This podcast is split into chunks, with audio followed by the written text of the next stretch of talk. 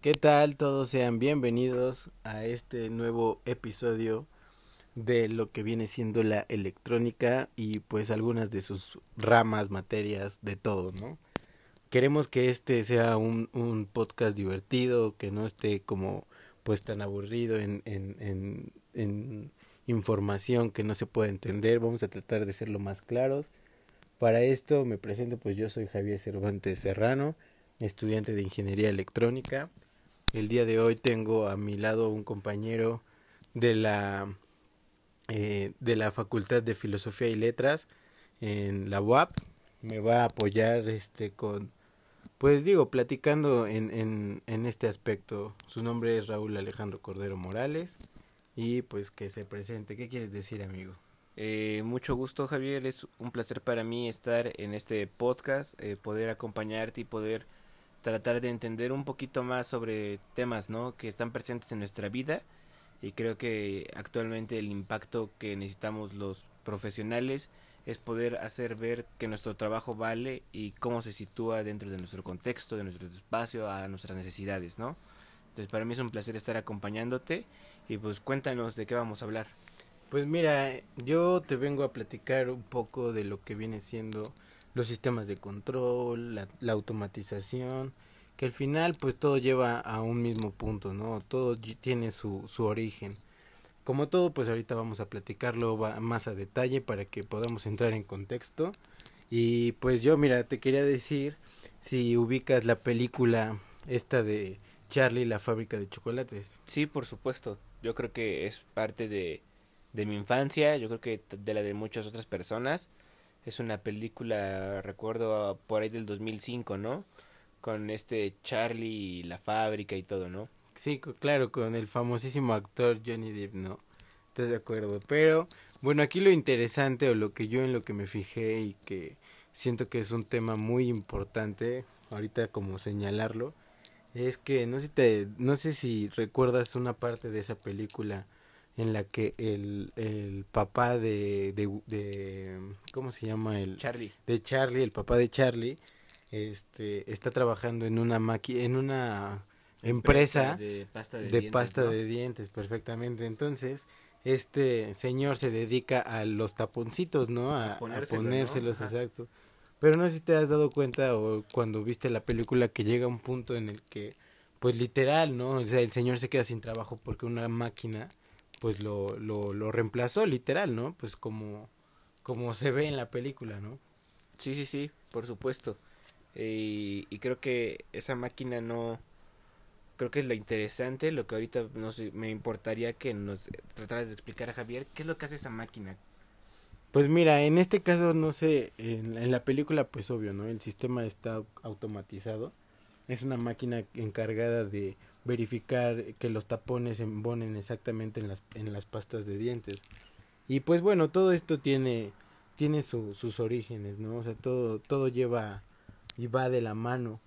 Como por ejemplo, hay una de las películas que es este, pues Wally, que ves que ya tiene un tema un poquito más futurista, Correcto, sí, sí, eh, precisamente creo que empiezo a entender hacia dónde vamos, ¿no?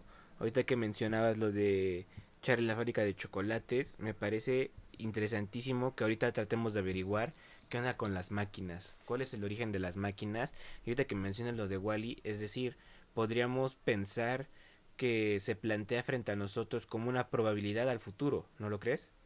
Claro, sí, pues eh, al final yo creo que este tipo de películas hablan de un tema más futurista y que tenemos que, que entender que pues así van a ser las cosas, ¿no?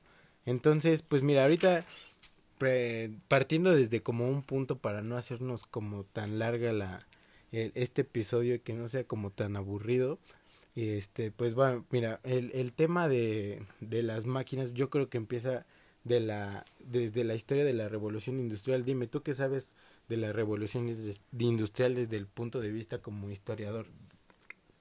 Sí, Javier, mira, creo que el origen de las máquinas es tan antiguo como el humano. Siempre hemos sabido y predicado, ¿no? La, la bondadosa imaginación que nos ha dado nuestra existencia al saber inventar y arreglar los problemas, ¿no? eh, me parece interesante cómo aciertas en que un punto de partida específico que nos podría ayudar a entender qué onda con los sistemas automatizados es la revolución industrial que bien como, como bien mencionas pues eh, tiene sus orígenes más o menos por el siglo XVIII, XIX y pues bueno, vemos que el origen de la industria, ¿no? Vemos ahí precisamente lo que ibas como con el papá de Charlie, ¿no? Cómo las máquinas empiezan a absorber el trabajo del humano, empiezan a desplazarlo, pero también tiene algo interesante, ¿no? Que estas máquinas están pues formadas por un montón de cosas y el trabajo de otras personas, ¿no? Claro. lo que tú sabes. Sí, que viene siendo pues la electrónica como tal, porque pues al final todo todo todo sistema automatizado pues lleva un control, un control digital, entonces pues todo va de la mano, o sea, sí, como dices, no reemplaza al obrero, pero también da oportunidad a los ingenieros para crear nuevas cosas, las máquinas en este caso, ¿no? Pero pues bueno, para no, igual en, en ahorita que hablaste de lo del siglo XIX y siglo XVIII, pues en el siglo XIX, pues fue cuando también empezó a entrar lo que es este Alba Edison, con el tema de la bombilla, que ya... Sí, súper interesante, ¿no? Creo que igual es importante ir en, encontrando objetos históricos que nos van guiando para entender cómo va cambiando y avanzando el tiempo, ¿no? O sea, de no tener luz eléctrica, empezó a ver, empezó a ver máquinas, de repente, eh, como dice Alba Edison, crea una bombilla, y hoy en día existen incluso empresas y máquinas que ensamblan bombillas. Claro, y todo esto lleva un, un, un tema o una serie de pasos este, impresionantes porque como lo podrás imaginar pues todas lo, las personas encargadas por ejemplo lo que era Edison con el tema de la bombilla pues todo el tiempo querían saber más experimentar más. Llega la lámpara de gas la lámpara de, de las láminas para que pues lo, lo, los focos largos todo este rollo pues este va de la mano no y entonces aquí entra pues otro otro tema, ¿no? Pues obviamente entra el, el tema de la electricidad, ya como tal en, en, en, las, en las industrias. O sea, es un tema que, que aborda demasiado y que todo llega a un punto en el que la tecnología puede cambiar una cierta parte de la vida del ser humano. Sí, totalmente. Y yo creo que un ejemplo que tenemos todos en nuestras manos está en un teléfono celular. ¿no? Creo que las compañías telefónicas eh, tienen algo interesante que aportar también dentro de toda esta ciencia.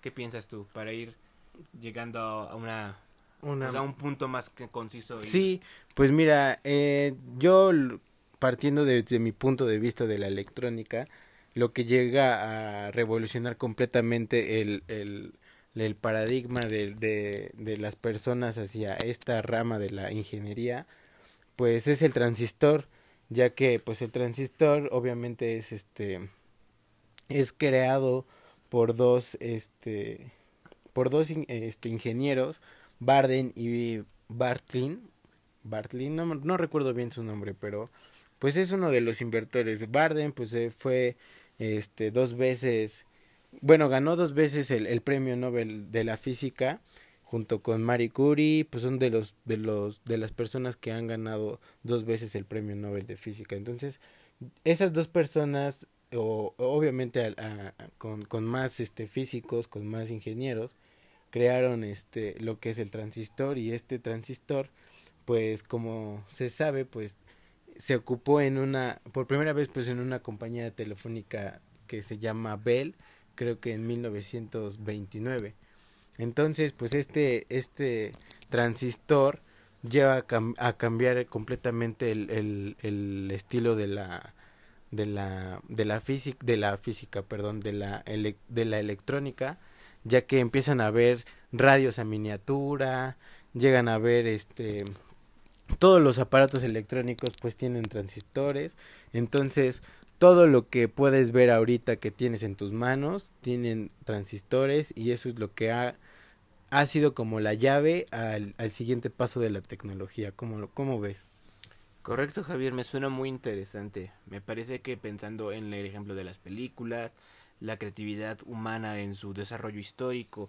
Y esto que tú mencionas sobre los avances tecnológicos eh, dentro de las disciplinas como la electrónica y a su vez en las diferentes ingenierías, en las diferentes, en las diferentes disciplinas como la física, me parece un, un campo de trabajo eh, que todavía guarda muchas cosas que saber, que eh, tiene un futuro prometedor y que esperemos eh, se desarrollen eh, otros beneficios para el humano, ¿no? Que todo este desarrollo y que todos estos avances científicos, tecnológicos, de que hacen los investigadores, pueda funcionar para cambiar cosas para bien.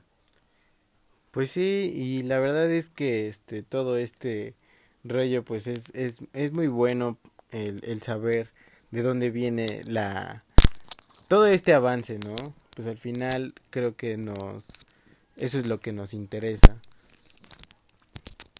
Y pues quiero darte las gracias por, por haber este tratado de escucharme, entender y, y dar tu, tu punto de vista porque siempre es bueno este tener un, un punto de vista diferente al de un, al de personas que están en una misma rama, ¿sabes? Eh, gracias a ti Javier, me dio mucho gusto poder estar contigo y espero que podamos hacer otra sesión del podcast. Perfecto, estamos en, en contacto, podrían decir. Hasta luego y que espero que lo hayan disfrutado. Bye.